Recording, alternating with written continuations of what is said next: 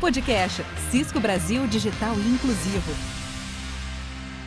Olá, seja muito bem-vindo ao podcast Cisco Brasil Digital Inclusivo. Eu sou Larissa de Pietro, head de marketing da Cisco aqui no Brasil, e no episódio de hoje vamos falar sobre a adoção da indústria 4.0 e sobre o Open Lab do Senai, o primeiro laboratório de inovação para a digitalização da indústria aqui no nosso país. Vamos acompanhar um bate-papo entre Rodrigo Shoa, líder do programa Cisco Brasil Digital Inclusivo, com Oswaldo Maia, que é gerente de inovação e tecnologia do Senai São Paulo, com Severiano Macedo, que é o nosso especialista aqui em IoT, e Sérgio Costa, o diretor de tecnologia da Nexa, um parceiro Cisco.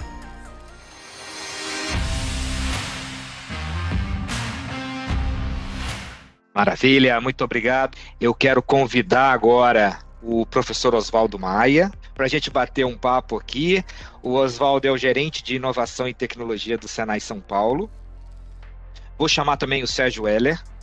O Sérgio Heller, ele é o diretor de tecnologia do, da Nexa, que é um parceiro da Cisco para o segmento de indústria, que tem um profundo conhecimento aí do setor.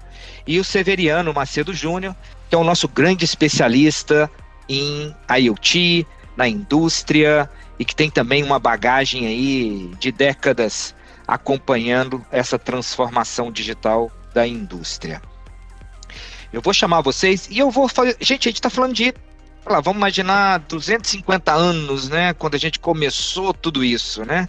Desde a primeira revolução industrial, quando a gente começa a falar de máquina e na transformação né, da produção, a gente sai ali do artesanal né, para uma fabricação. Passamos aí pela segunda, pela terceira, passando da Inglaterra para a Alemanha, Estados Unidos, Japão. Ou seja, tem uma história muito bonita.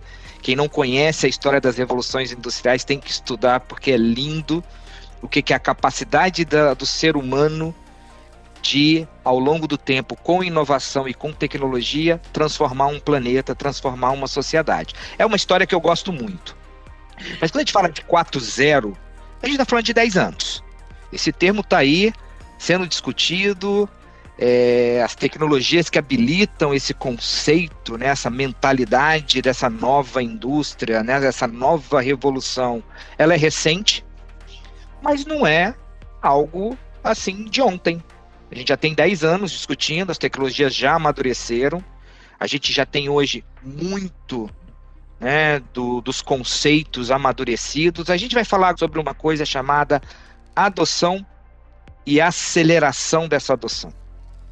Eu defendo que a gente tem sim que tratar do tema de como acelerar a adoção dessas tecnologias. A gente conhece as tecnologias, a gente conhece os benefícios que ela traz, eu acho que muito dos business cases, das, das, das justificativas econômico-financeiras, elas já foram bastante exploradas, mas eu ainda acho que tem muita coisa para acontecer e para a gente ajudar esse país nessa transformação.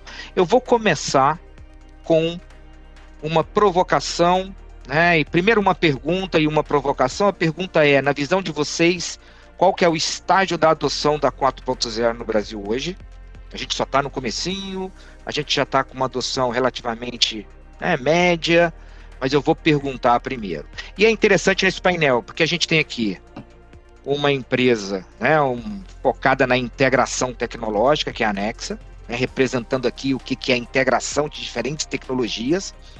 A gente sabe que cada vez mais a indústria 4.0 ela é composta com muito muitos elementos tecnológicos, aí o papel do integrador ele é fundamental. A gente tem uma organização que está há 80 anos falando de pessoas, de mudança de cultura, e que agora passa a falar de inovação, de desenvolvimento tecnológico, de apoio a startups, mas que em essência, no seu DNA, está ajudando a formar a mão de obra que vai fazer a, a, a indústria 4.0 realidade. A gente não faz isso com máquina, com máquina inteligente, com inteligência artificial, a gente faz isso com pessoas. E a gente tem o Severiano representando quem desenvolve tecnologia, né? O fabricante, a Cisco, que está ali entendendo para onde esse mundo está indo e desenvolvendo soluções para viabilizar esse mundo. Então é interessante que a gente tem um painel que tem diferentes dimensões e eu queria ver a opinião de cada um. Começando aí com o nosso querido Oswaldo Maia. Oswaldo, eu acho que vocês, até como o nosso convidado e, e o nosso parceiro principal dessa iniciativa aí, começo contigo. Fala um pouco pra gente nessa experiência do Senai de 80 anos. Você não está aí esse tempo todo, mas eu sei que você está aí já há bastante tempo. Como é que você vê aí essa nova onda que a gente está vivendo agora e aonde estamos no Brasil? Muito bem, bom, primeiro bom dia ao show, é sempre uma satisfação, viu, estar com você, o Severiano, o Sérgio também, companheiros aí da, dessa jornada, né, de transformação digital. Um prazer muito grande. Bom, comentando, pegando o gancho aí do, do, do, do Terra, também do, do Multi, é, que você também mencionou, é, acho que está na hora de fazer um balanço da questão da, da 4.0. O 10, 10 é um número bastante emblemático, né? então quando Hanover 2011 lançou esse conceito, que na verdade é uma política de Estado na Alemanha, né? não é de governo, isso é um projeto perene em que toda a sociedade alemã se empenhou, mas está na hora de fazer um balanço. Então, a gente está falando aí de um programa lançado lá no coração da Europa e que se espalhou pelo mundo em termos de, de conceito. É, falando especificamente dessa nossa jornada aqui no Senai, é, nós não vamos, e não desde o início, viu, a gente não, não procurou fazer um, um, um copia e cola do modelo uh, europeu, ou do modelo asiático, ou do modelo norte-americano. Nós temos que procurar o nosso caminho, nós temos que encontrar a vocação do industrial brasileiro e respeitar as peculiaridades da indústria brasileira, composta mais de 90% por pequenas é, empresas, elas que dão emprego para o pessoal tecnológico. Então, é, eu diria para você que Hoje, hoje uh, o que o Senai está encontrando depois de fazer, eu não estou falando isso aqui, é, é, resultado do trabalho de uma equipe imensa aqui de tecnologia do Senai, é, que está indo na, no chão de fábrica das empresas e encontrando a realidade como ela se apresenta. O que a gente encontrou depois desse, desse período todo, é óbvio, houve um progresso muito grande no entendimento da cultura do que seria uma transformação digital 4.0, mas a gente está ainda no, no, nos, nos, andares, é, nos primeiros andares, no, nos primeiros degraus dessa jornada. O Brasil ele, ele andou muito a compreensão da, do que é essa questão da cultura 4.0, mas ainda tem uma longa jornada pela frente. O empresário é, brasileiro, na, assim, no, no, termo técnico, é muito brownfield e não greenfield. Isso acho que a gente vai falar um pouco depois também a gente tem que respeitar o investimento, o capital que precisa para você transformar um chão de fábrica. Então, a cultura está se colocando os primeiros passos, eles estão entendendo o qual, qual, é a vantagem de você ter um controle de um chão de fábrica automatizado?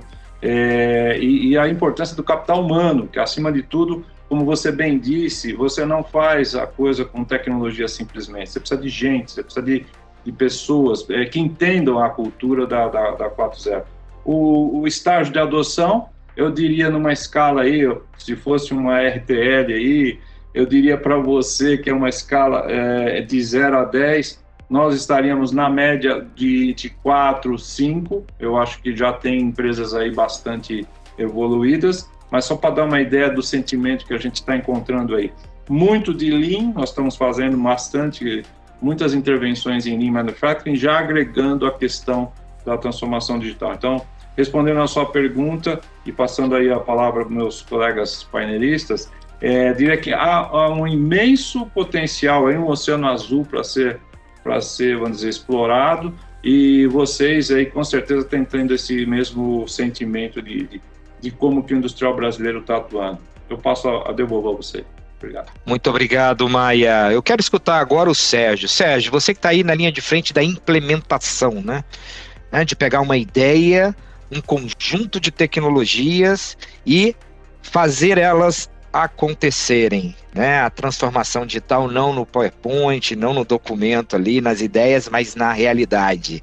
Fala um pouco da sua experiência e como é que vocês, como integradores, como que a Nexa e um pouco da atuação da Nexa nesse segmento industrial, Como é que vocês enxergam a adoção aqui no, no, no país? Tudo bem, show? Bom dia, prazer estar aqui com você. Bom dia também para o Maio o meu amigo Severiano. É um prazer poder participar desse painel com vocês. Uh, a gente, como integrador, né, representando é, uma parte importante do, do ecossistemas para que essas tecnologias percussoras da transformação digital possam né, se chegar no, no chão de fábrica, chegar na indústria, é, temos participado, sim, de, de, de, muitas intervenções e, pegando um pouco no gancho que o Maia comentou aqui, a gente, quando analisa, né, olha o chão de fábrica, né, é, é, faz assessments e, e, conversa com os clientes é, sobre essas tecnologias e também faz uma análise com índices globais, por exemplo, é, índice de competitividade global uh, e índice uh, de inovação, a gente não tem uma posição muito legal no ranking, né? Uh, e se a gente fosse analisar o nosso contexto histórico, né, dessas revoluções industriais, uh, começando em 1750 até 1850, a primeira revolução, e aí a gente vê a indústria brasileira é, ter investimentos para o setor fabril já ali em 1930, né, uh, criando aí a indústria base do nosso, do nosso país, siderurgia, energia, né, então a gente, é, de certa forma, fala que é um pouco tardio, né, a gente entrou nessa questão da revolução. De lá para cá evoluímos muito, tá? Sem sombra de dúvidas. Mas quando olhamos o contexto específico de Indy 4.0, eu vejo ainda é, a gente é, um pouco tímido, tá? mesmo sabendo né, de todos os benefícios que essa indústria tem na, na questão de qualidade, que essa indústria pode, que essas tecnologias possam contribuir é, para a camada de supply chain. E aí é muito importante o que o Terra colocou na abertura é, do evento, que a gente precisa, de certa forma, que essas tecnologias possam ser difundidas em todas as camadas de indústria, não somente na grande. E hoje a gente acaba vendo uma certa. as grandes, né, é, saindo na frente, mas com alguns investimentos ainda um pouco é, é, é, devagar, né? Ainda devagar. Mas a média pequena, que fazem parte da camada de supply chain das grandes, que é parte né, fundamental para que isso aconteça, é, ainda não, não, não teve esse início, não, não teve esse boom, tá? É, eu também estou com, com, com Maia, eu acho que a gente está ali entre 4 e 4,5, tá? É, a gente precisa, sim, de certa forma, é, é conseguir que isso é, eleve, porque se a gente analisar também os índices é, é, é de importância, quanto era o PIB dessa indústria para o país na década de 80, como é que está agora, a gente vem perdendo espaço, a gente sabe que num cenário global isso não é muito, né, muito interessante para o nosso país, para a nossa economia, e uh, essas tecnologias podem sim contribuir para que a nossa indústria volte a crescer, tá? E é uma indústria que vai voltar a crescer não somente no ponto de vista de produção, né, é, de material, de ganhos econômicos, mas também com cultura do país.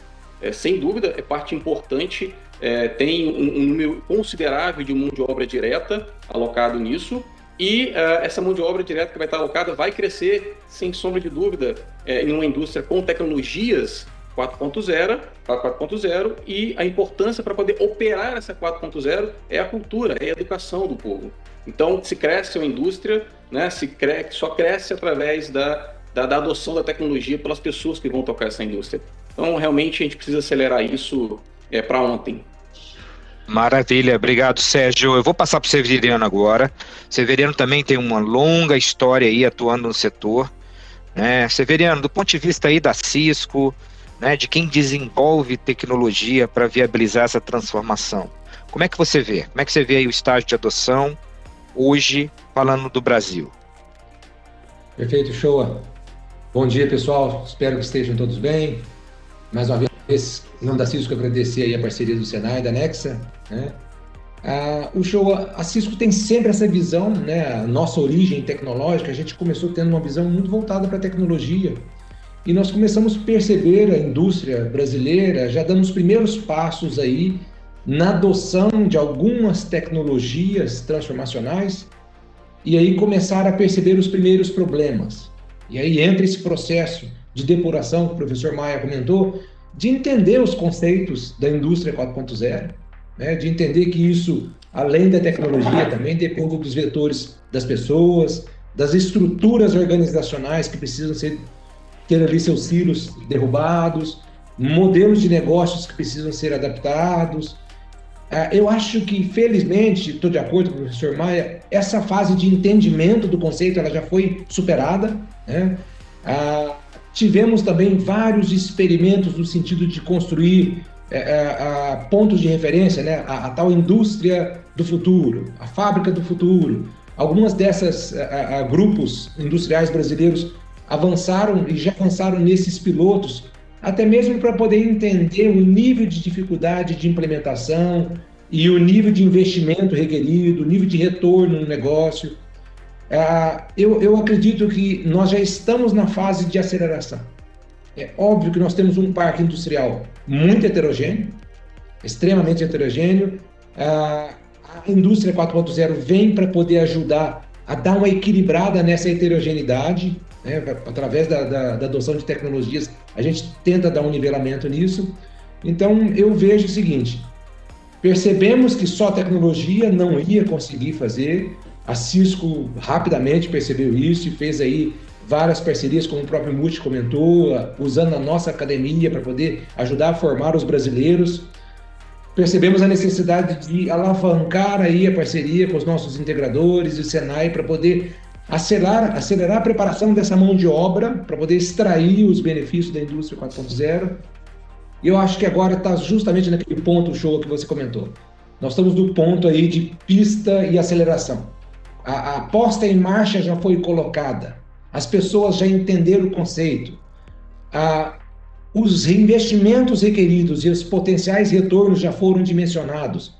Já está entrando numa fase de escala, tá? Essa é a visão que eu tenho tido nos principais clientes que eu tenho trabalhado aqui na indústria brasileira.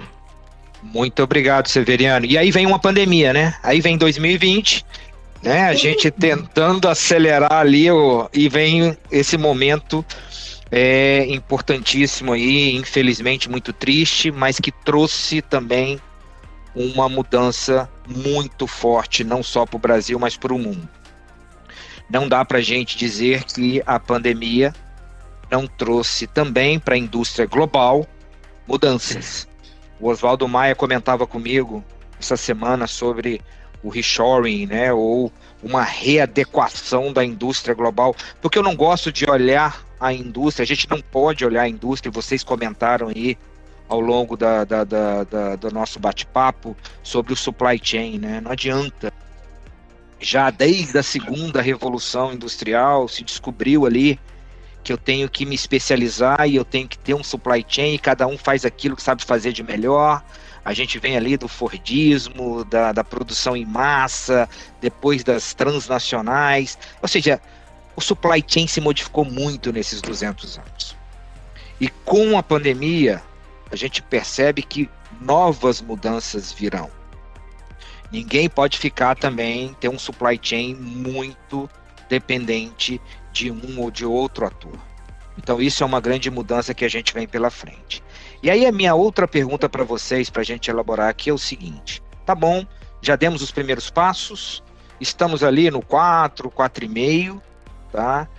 É, a gente quer chegar no 10, a gente quer chegar numa indústria brasileira moderna, né, numa cultura que esteja alinhada com o supply chain global, né? É, o que, que a gente tem que fazer daqui para frente? O que, que tem que ser nos próximos cinco anos as principais ações para que o Brasil consiga ser um país com uma representação global relevante dentro da transformação digital e dessa quarta revolução que a gente só está começando agora a construir.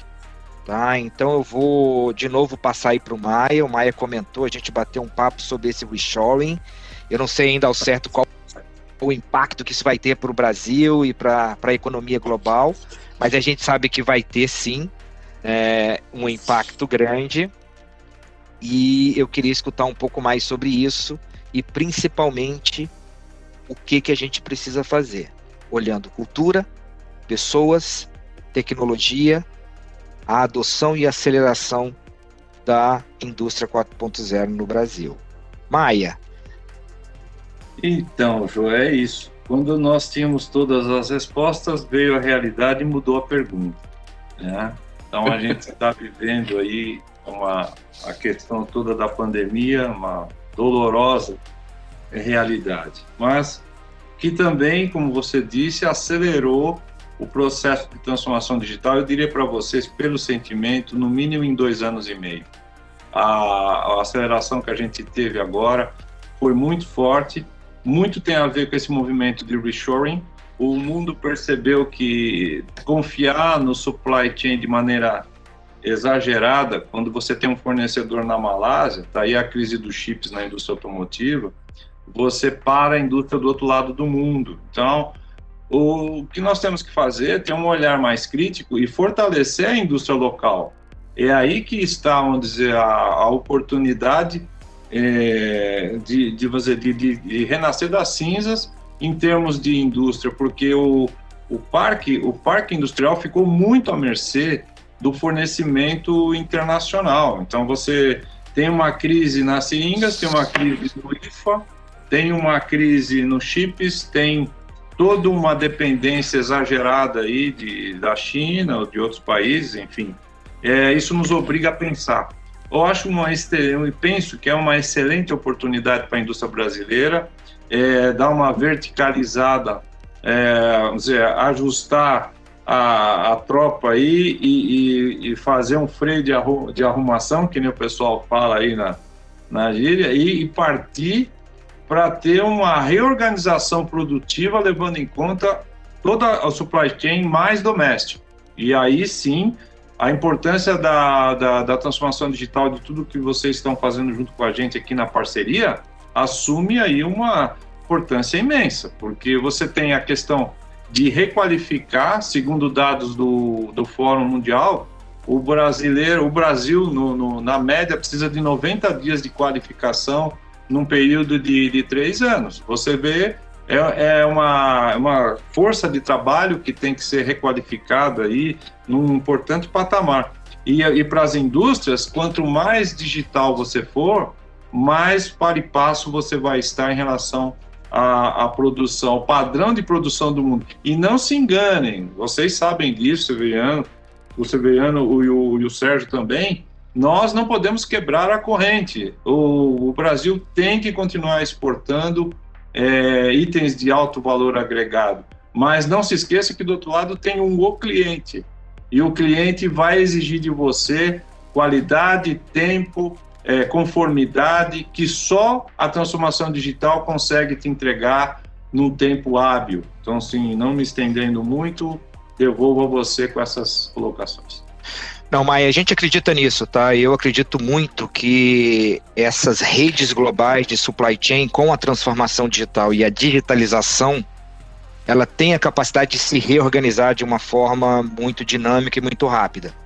Então a gente vai ter sim cada vez muito mais software, muito mais conectividade, muito mais inteligência artificial em cima desses modelos para que eles se adaptem. Obviamente, a gente está falando aqui de adaptações que vão ser não de meses, mas de anos e de transformações que ocorrerão aí ao longo das próximas décadas. É, chamando aqui o Severiano, fala um pouco aí na, na, sua visão sobre esses próximos cinco anos aí, o que, que a gente tem que fazer, o que, que os fabricantes, o que, que a CISO tem que fazer para ajudar a acelerar e realmente a colocar o Brasil num patamar diferenciado em relação aí a, ao contexto global. Perfeito, show. É, vou tentar complementar um pouco o professor Maia comentou, é, tentando focar um pouco no self. Né? O professor Terra falou que a indústria é feita das pessoas, né? a gente concorda muito com isso. A gente precisa realmente ajudar as pessoas a se transformar na velocidade que a indústria precisa. Vou tentar refrasear. Nós precisamos ajudar as pessoas a se transformarem na velocidade que a indústria precisa, que a gente só vai conseguir ter a transformação da indústria se os colaboradores fizerem essa transformação digital. Né? Ninguém gosta de mudança, né? mas todo mundo. É, as pessoas não gostam de ser mudados. Mudança, transformação é algo que as pessoas até buscam. A gente precisa oferecer essas oportunidades para que a gente consiga preparar ali os times de automação, os times de processo, no conhecimento das tecnologias de conectividade, de TI. E vice-versa, nós precisamos ajudar os profissionais de TI que confiam tanto na Cisco a entender um pouco mais de processo, a entender um pouco mais da necessidade do parque tecnológico, fazer essa aproximação, derrubar silos entre as áreas de TA e TI, fazendo a aproximação desses dois grupos e criando as equipes heterogêneas, né? as equipes que vão ter o conhecimento necessário, juntando esses dois mundos, para poder prover a transformação que a indústria precisa. Então, realmente, eu acho que o grande foco da Cisco é continuar apoiando aí o Senai, né, como potencializador de formação da mão de obra que nós precisamos, ajudar a derrubar esses silos né, entre essas duas áreas, para que a gente possa realmente continuar nessa, nessa, nessa curva de aceleração que a, que a indústria precisa. Tá? Um outro ponto que eu acho que a gente faz muito bem, mas já é a nossa natureza, a nossa capacidade de inovação da Cisco, é trazer as tecnologias de forma fácil, de forma palatável, simplificando a interação das pessoas com as nossas tecnologias. Eu acho que esse tem sido o nosso objetivo principal, principalmente dentro do grupo de IoT, que é oferecer ferramentas, sistemas de gerência, que qualquer profissional com a, a mínima capacidade ele possa realmente tirar proveito das nossas tecnologias ao seu máximo. Isso a gente já tem feito, eu acho que a gente precisa continuar fazendo isso. Ou seja, de certa forma, simplificar também esse conjunto de tecnologia que é o ferramental desse profissional do futuro, né? Então, não só trabalhar a capacitação deles, mas também nós, do ponto de vista de fabricantes, desenvolvedores de tecnologia, simplificar e, de certa forma, com a simplificação, acelerar a adoção. Acho, que, acho que é esse o ponto importante.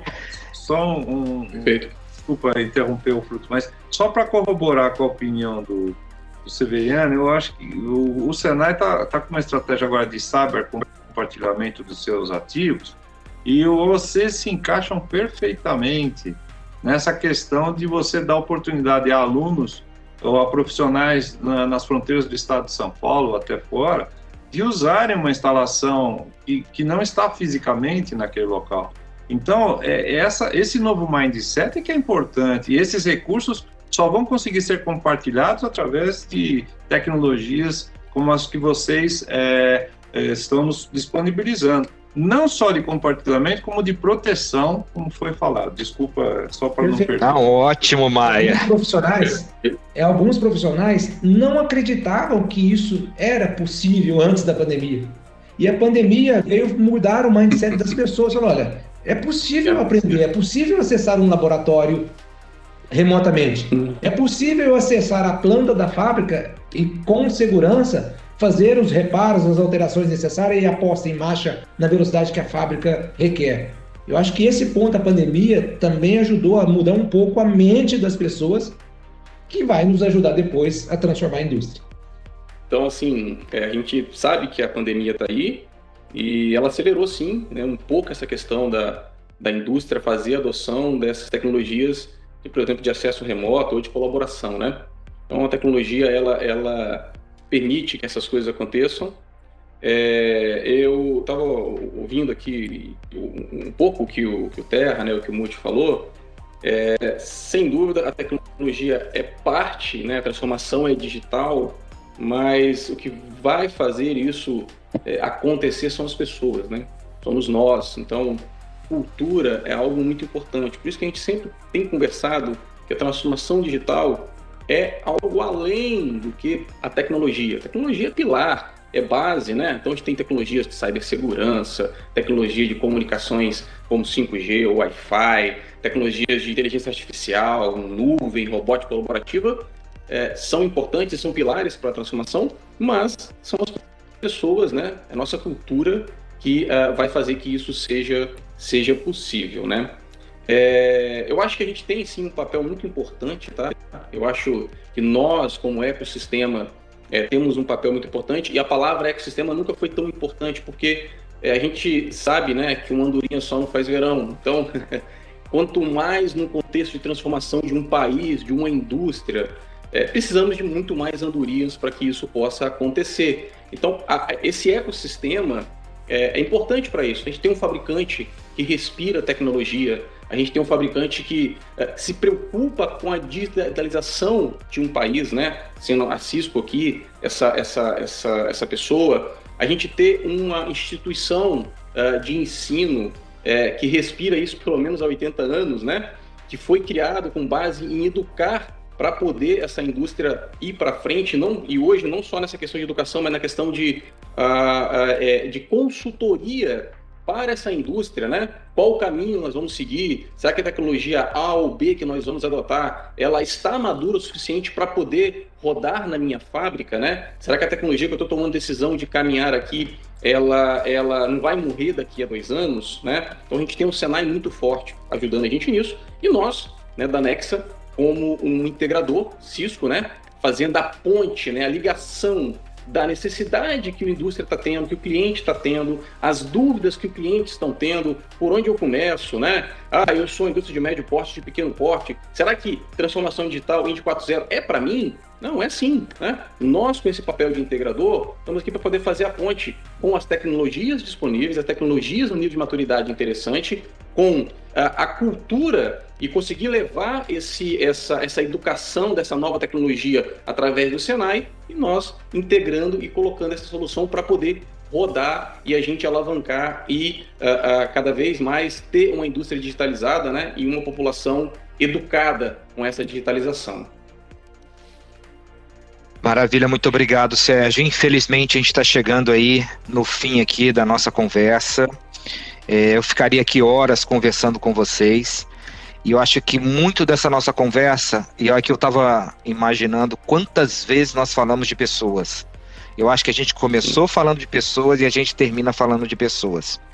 Eu acho que isso traduz muito bem o porquê dessa parceria, né? o porquê do Senai, porque o Senai tem o um foco nas pessoas. Nós aqui, Nexa, Cisco, acreditamos que é com pessoas qualificadas, treinadas, que conhecem e sabem aplicar essa tecnologia para a obtenção de resultados concretos nessa digitalização é que a gente vai conseguir nos próximos cinco anos transformar a indústria brasileira e o país. E falando nisso, eu vou terminar aqui. Eu queria primeiro, antes das minhas últimas palavras, agradecer muito novamente ao Senai, à Nexa, ao Oswaldo, ao Terra, ao Multi, Severiano, Sérgio, muito obrigado a vocês.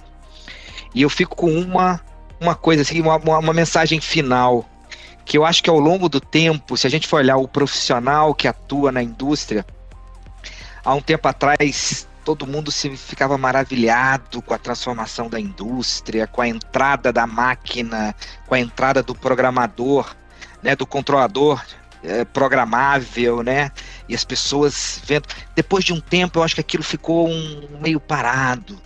Eu acho que agora volta a ter algo que para mim que é muito importante. As pessoas querem ir trabalhar nessa indústria porque ela vê, ele vê que agora eu estou falando de uma transformação, né? De um potencial de aplicar essas novas tecnologias e dar um salto muito grande né, de trazer grandes resultados a partir do momento que eu olho e falo que aquela fábrica pode ser transformada e eu posso coletar muitos dados, eu posso analisar os dados, eu posso tomar decisões mais inteligentes, eu posso adaptar a minha fábrica a partir de uma mudança do mercado.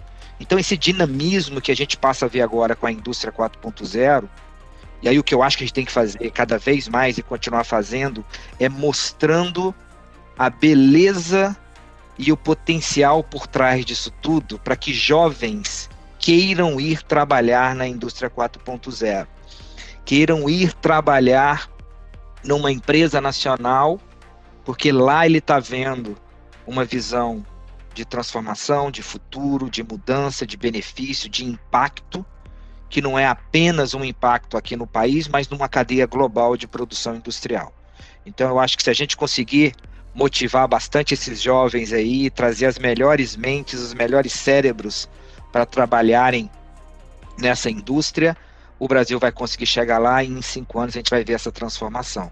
Então, finalizando, pessoal, mais uma vez, parabéns ao Senai por 80 anos formando jovens, formando aí né, quem faz acontecer no país e contem aí com a Cisco. Para a gente é uma honra estar aqui nesse dia oficializando essa parceria.